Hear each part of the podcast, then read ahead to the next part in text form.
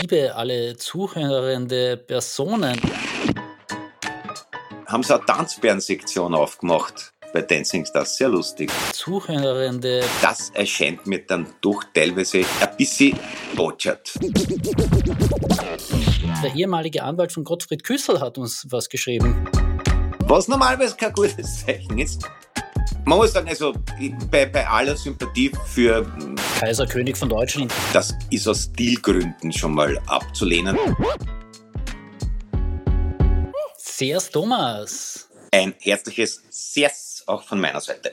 Und Sehr's auch, liebe alle zuhörende Personen. Ich hoffe, ich habe jetzt genderneutral gegendert. Personen dürfte inklusiv genug sein, ja. Ja, äh, es ist schon ein Avis auf die Nachricht, die wir später noch in unserem Podcast für Menschen, die nichts mehr hören wollen, besprechen wollen.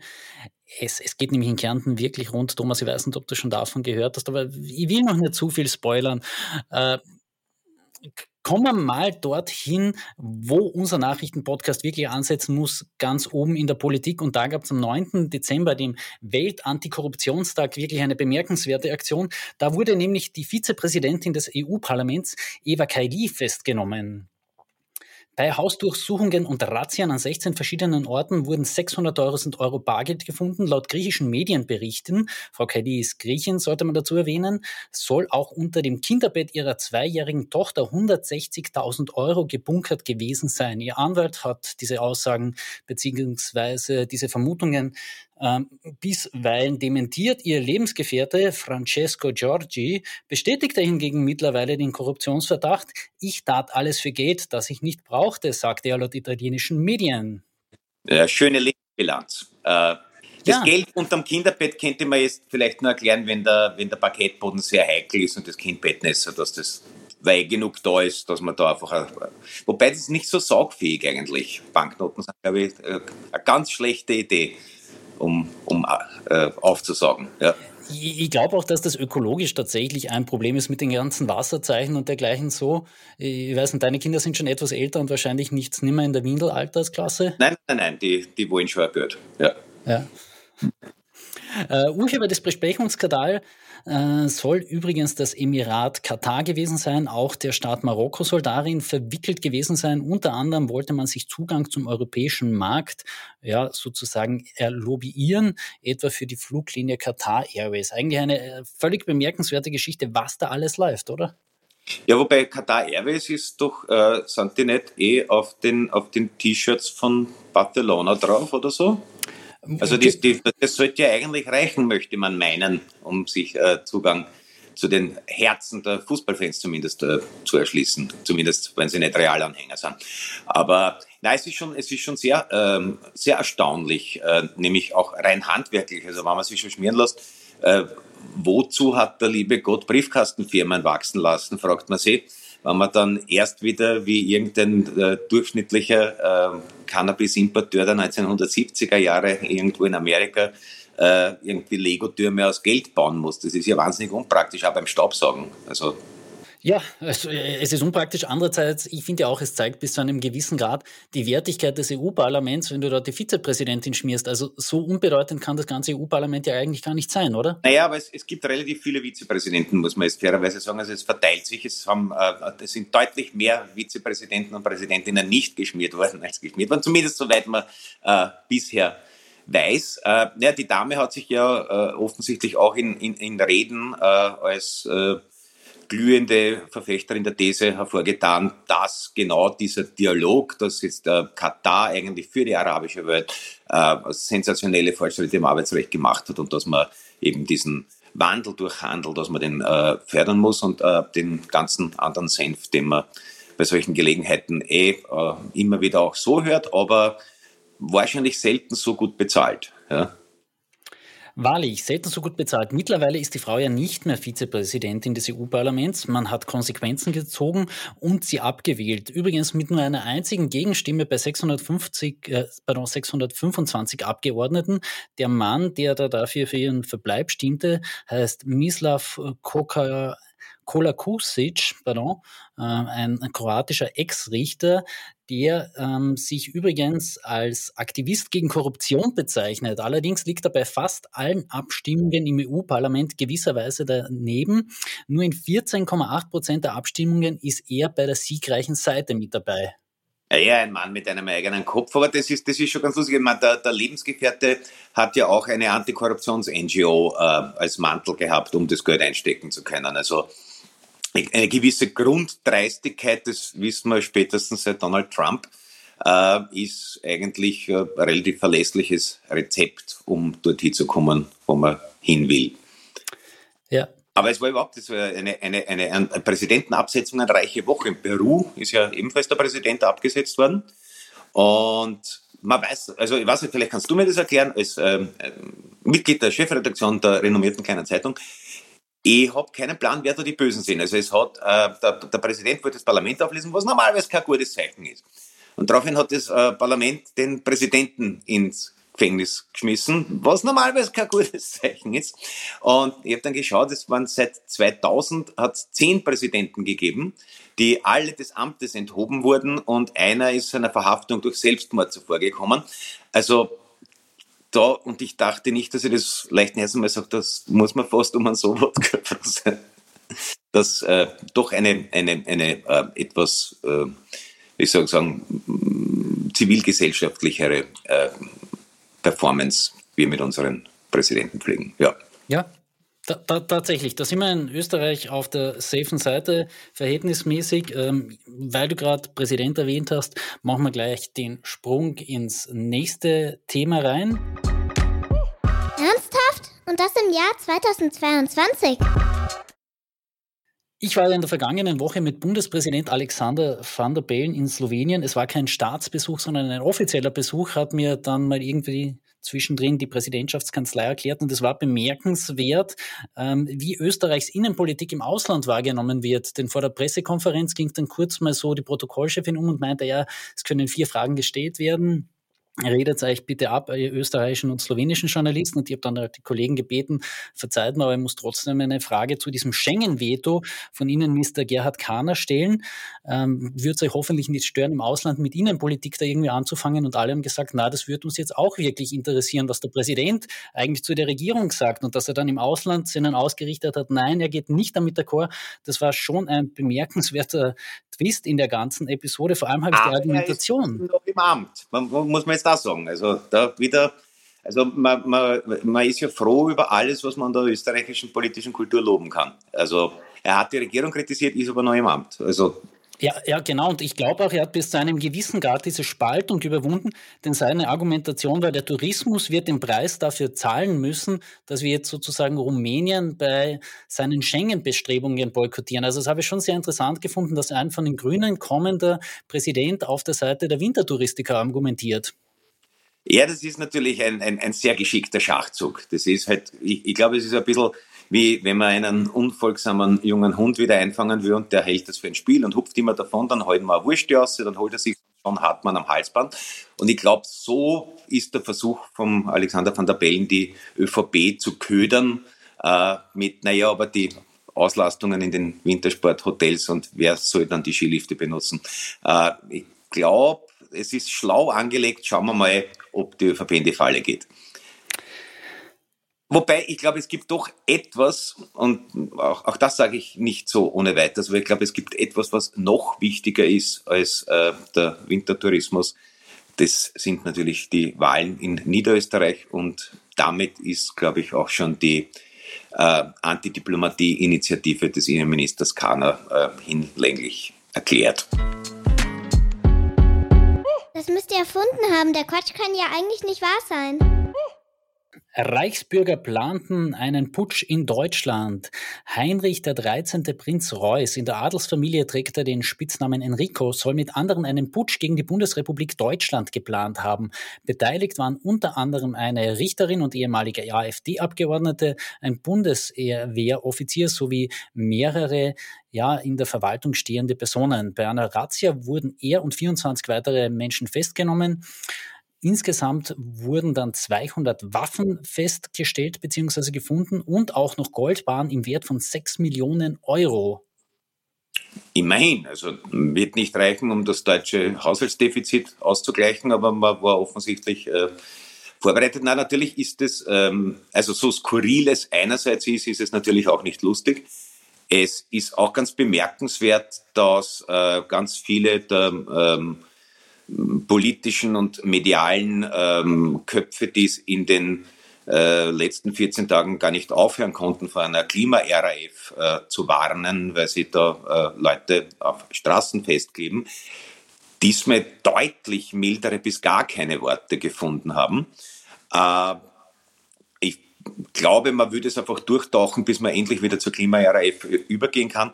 Ähm, aber so Putsch von rechts, ich glaube, also wenn man es darauf ankommen hätte lassen, wäre es wahrscheinlich nicht aufgegangen, weil doch ein bisschen ähm, nicht ausreichend Mannstärke, aber ein paar Tote hätte es schon geben können, wenn die Frau äh, AfD-Ex-Abgeordnete, die immer noch Zugang äh, zum Parlament hatte, weiß nicht, wie gut die Sicherheitsschleusen dann im Zweifelsfall sind, ähm, also das hätte schon auch weitaus ungustiöser ausgehen können. Also man kann sich eh freuen, dass das natürlich mit dem Herrn Prinzen Reuss ähm, ein verhältnismäßig äh, operettenhaftes Auftreten und Ende gefunden hat. Wobei der ja auch, der wollte ja Kaiser wieder werden. Also der wollte ja dann nicht. Äh, ähm, Kaiser, König von Deutschland, jedenfalls irgendeine Art von Regent, ja. Ja, ja. Und das finde ich, also da muss ich jetzt einmal sagen, es gibt ja nur so ein, zwei Fotos von ihm. Das ist aus Stilgründen schon mal abzulehnen. Also er hat sich zwar adelig äh, durchaus ähm, mit einem äh, karierten braunen Twizerko ablichten lassen, hat dazu aber eine eierspeisgelbe Krawatte mit kleinen himmelblauen Paisley-Mandeln und ein obendrein ebenfalls Paisley gemustertes Stecktuch getragen. Und das geht nicht, wenn nicht einmal mehr der präsumptive Kaiser war, wie man sie anständig konservativ anzieht, dann bleibe ich persönlich wirklich lieber bei der Republik. Wobei das Stecktuch, da muss man jetzt sagen, da gibt es ja schon seit einigen Jahren die Beobachtung, äh, dass es von rechten Kreisen immer wieder okkupiert wird, um sich den bürgerlichen Anstrich zu geben. Das ist tatsächlich eine empirische Beobachtung. Als Herbert Kickel Bundespartei Obmann wurde, trat er plötzlich auch mit Stecktuch auf. Ja, ja. Also ich, ich, weiß nicht, ob die Politikwissenschaft in dem Land das schon erforscht hat, aber mir wird es tatsächlich interessieren, was das Element Stecktuch in der Mode für eine Bedeutung haben kann. Ja, das, das Stecktuch symbolisiert also eine Verbundenheit zu ähm, Benimm- und Anstandsregeln von, aus dem Fin des Jäkel in etwa, also so von äh, irgendwo zwischen 1880 und äh, 1940, wo das äh, verbindlich war. Und natürlich wirkt es et etwas ähm, bemühter, ne? wenn man einfach irgendwo sie ein Sakko kauft und dann einfach tragt. Ist es noch was anderes, als wenn man sich eben überlegt, wie harmonieren Krawatte und Stecktuch. Im Fall des Kaisers von Deutschland eben so geht's nicht. Äh, aber grundsätzlich gibt man sich damit natürlich äh, einen manierlichen und kultivierten Anspruch. Also mit anderen Worten, das Stecktuch erspart Jahre an universitärer oder auch nur Herzensbildung. Man kann da sehr viel wettmachen.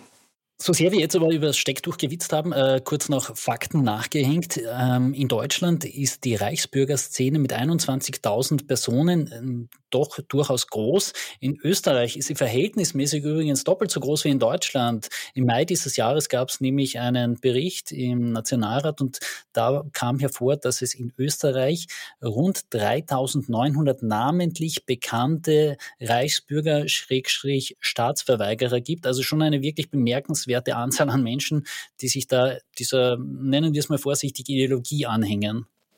Ja, ja, na, die sind natürlich ganz gut äh, anschlussfähig auch an die besorgten Bürger, die wir bei den äh, Corona-Demos gesehen haben. Das heißt, also das, wie soll ich sagen, das Weichbild ist wahrscheinlich noch etwas größer. Also überall, wo so eine gewisse Neigung zum aggressiven Selbstmitleid, äh, Weltverschwörungen und äh, ein bisschen Esoterik zusammenkommen, glaube ich, äh, geht das. Und es ist keine große Überraschung, dass es zum Beispiel in Deutschland Querverbindungen äh, zur AfD gegeben hat. Und wenn man ganz scharf nachdenkt, kommt man vielleicht auf einen begründeten Verdacht, wo die Verbindungen ins etablierte politische Lager in Österreich laufen könnten, ja. Na, endlich eine Nachricht mit einer Frau. Aber was für eine? Kommen wir zu einer anderen politischen Gruppierung und zwar zur Kärntner SPÖ. Dort hat. Ah ja, die gibt es auch noch. Ja, ja, ja, ich weiß. Ja, das ja, die Sozialdemokraten. Ah, ja, ja, Landeshauptmann, ja, ja, das ja. Also für, für eine österreichische äh, SPÖ-Landesorganisation sehr, sehr tüchtig eigentlich aus Wiener Perspektive. Manche würden jetzt sogar sagen, vielleicht sind sie ein wenig übereifrig. Landesrätin Sarah Schaar, sie ist auch für Gleichberechtigungsfragen zuständig, ließ eine Empfehlung ausarbeiten, die die Mitarbeiter der Landesverwaltung gendersensibler formulieren lassen sollte. In diesem neuen Leitfaden ähm, geht es eben darum, dass man Kärnten für Gleichberechtigung darstellen lassen soll, für Chancengerechtigkeit, für Vielfalt, Toleranz und Respekt. Und das soll auch mit diesem Leitfaden zum Ausdruck gebracht werden, sagte Schaar. In konkreto bedeutet das, dass einige äh, Wörter aus dem allgemeinen Sprachgebrauch von Beamten bzw. Bediensteten der Landesregierung rausfallen sollen Statt Anfänger oder Anfängerin soll man Person ohne Vorkenntnisse sagen. Statt bemuttern soll man dann fürsorglich sein oder verhätscheln verwenden. Und einige andere so interessante Sprichwörter beziehungsweise Formulierungen soll es dann auch noch geben. Also statt der Hexe soll es eine Person mit Zauberkraft dann sein. Habe ich auch in diesem rund 71, also genau 71 Seiten langen Konvolut gefunden. Aber was, äh, über welche Themen ähm, äußern sich Kärntner Landesbeamte schriftlich? Hexen und bemuttern und das, das kommt mir alles nicht wie amtlicher Schriftverkehr vor.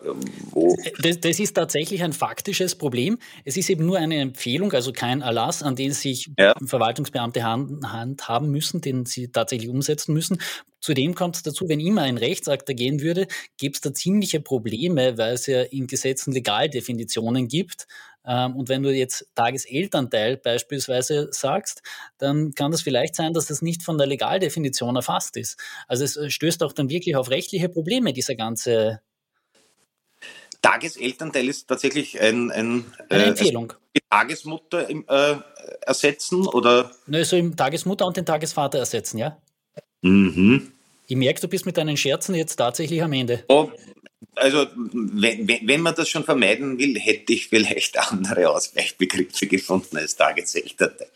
Äh, aber Tagesbetreuung könnte man zum Beispiel sagen, das wäre jetzt gar nicht so reißen. Aber, ja, das spielt dann ja. wieder in Kinderbetreuung rein und damit bist du rechtlich wieder in einem anderen Bereich. Ja, ja, natürlich. Also, dass das dann ähm, mit, der, mit, mit, mit äh, juristischen Formeln auch noch äh, abzuklären ist, äh, soll sein. Aber es ist dann doch, ähm, also das Kärnten da, äh, der Bannerträger äh, der gendersensiblen Sprache ist, kommt auch ein bisschen überraschend. Ja, also man hätte da vielleicht eher irgendwie die Uni Wien als Epizentrum angenommen.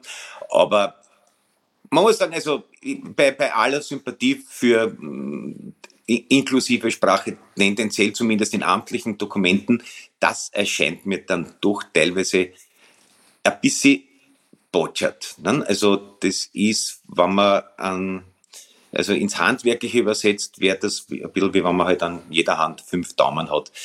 Das sollte man vielleicht jemanden neu überarbeiten lassen mit äh, ein bisschen Sprachgefühl. Aber ist nur mein Vorschlag, der ist ebenfalls unverbindlich und muss von den Kärntner Landesbeamten deswegen nicht befolgt werden.